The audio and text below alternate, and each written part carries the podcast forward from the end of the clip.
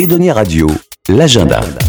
Dans l'agenda, à noter le festival Pixie qui a lieu à La Rochelle du 18 au 23 juin. Le directeur de ce festival international des cultures digitales, Stéphane Malagnac, nous détaille le programme. Pixie, c'est un- une sélection internationale d'œuvres euh, de réalité virtuelle, de réalité augmentée, de sons spatialisés autour de la culture. Et cette sélection internationale, elle est disséminée dans plusieurs lieux de la ville de La Rochelle. Et ça, c'est un nouveau format depuis 2021.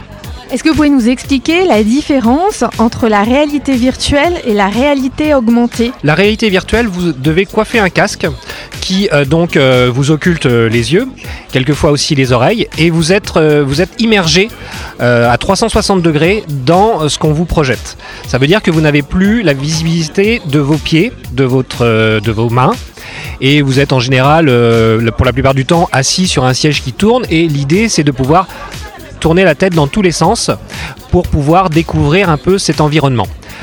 A l'inverse, la réalité augmentée utilise d'autres types de lunettes ou votre smartphone, euh, votre euh, tablette, pour proposer des contenus numériques, mais qui passent par la caméra de votre smartphone.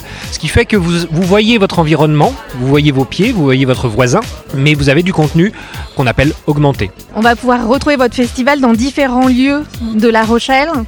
Oui, tout à fait. Donc du 18 au 23 juin, nous avons plusieurs lieux de la ville de La Rochelle qui ouvriront leurs portes en fonction naturellement de leurs horaires habituels. Euh, il y a donc, on pourra découvrir euh, une expérience à l'office de tourisme. Ensuite, euh, la salle basse de la Tour de la Chaîne, salle qui n'est pas ouverte au grand public d'habitude, mais il y aura des indications, c'est assez simple d'accès. Nous avons la maison Henri II que tout le monde connaît sous le nom de Centre Intermonde, l'hôtel de ville bien évidemment, et puis le musée du Nouveau Monde et le muséum d'histoire naturelle. Et on pourra terminer ou commencer ou passer par l'église Saint-Sauveur. Donc concrètement, une famille va retirer un passeport. Sur n'importe quel lion, ils pourront retirer un passeport non nominatif, hein, c'est juste euh, voilà, c'est pour le, jeu. Et puis euh, ils vont pouvoir euh, déambuler et avoir une programmation, alors pas dans tous les lieux, mais une programmation qui peut toucher toute la famille, oui, en effet, parce que la réalité virtuelle ne peut pas être accessible en dessous de 12 ans pour des raisons de santé. Donc euh, c'est pour ça qu'il y a cette programmation. Et puis nous avons à chaque abord de lieu, à travers un QR code qu'on pourra totalement scanner euh, avec euh, n'importe quel smartphone, on aura des contenus sur le web avec des petits quiz, des petites vidéos, tout ça avec l'accent québécois puisqu'on travaille avec une société québécoise et donc on va à la fois avoir des contenus supplémentaires sur la programmation mais également sur les lieux qui accueillent. Est-ce que vous pouvez nous donner un exemple de contenu? Alors, vous allez pouvoir visiter la grotte Chauvet. Alors, pas pour les moins de 12 ans, hélas, mais on va pouvoir, euh, avec un, un brandon, on va pouvoir prendre un brandon. Qu'est-ce que c'est qu'un Un brandon brandon, c'est un bâton enflammé. Et on va pouvoir euh, se balader dans la grotte et découvrir les peintures rupestres. On- Peut-être qu'on croisera euh, quelques bestioles. Et euh, on a également l'expérience Mona Lisa que le musée du Louvre nous prête. Euh, National Geographic nous, a été sélectionné également pour des œuvres en, vidéo 360 autour de la mer de plastique dans le Gange, qui est un vrai fléau. Et on va découvrir aussi quelques personnages oubliés de l'histoire au travers de dispositifs immersifs pour mieux, bah, les découvrir, les rencontrer. Qu'est-ce qui change dans l'é- dans l'écriture d'un documentaire qui va être en, réalité virtuelle ou en réalité augmentée? Très bonne question. En fait, quand vous travaillez sur un documentaire, on va dire ce qu'on appelle nous linéaire, c'est-à-dire pour la télévision, vous avez un point qui est la caméra et qui vous montre ce qui est devant la caméra. Là, il faut réfléchir à ce qui est aussi derrière vous.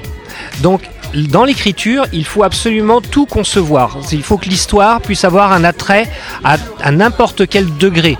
Et, c'est très différent dans l'écriture. Euh, ça passe aussi par un gros travail sur le son, puisque quand on n'est pas habitué, on a tendance à, avoir un visionnage comme un documentaire normal. Donc on va regarder face à soi, peut-être un petit peu sur les côtés.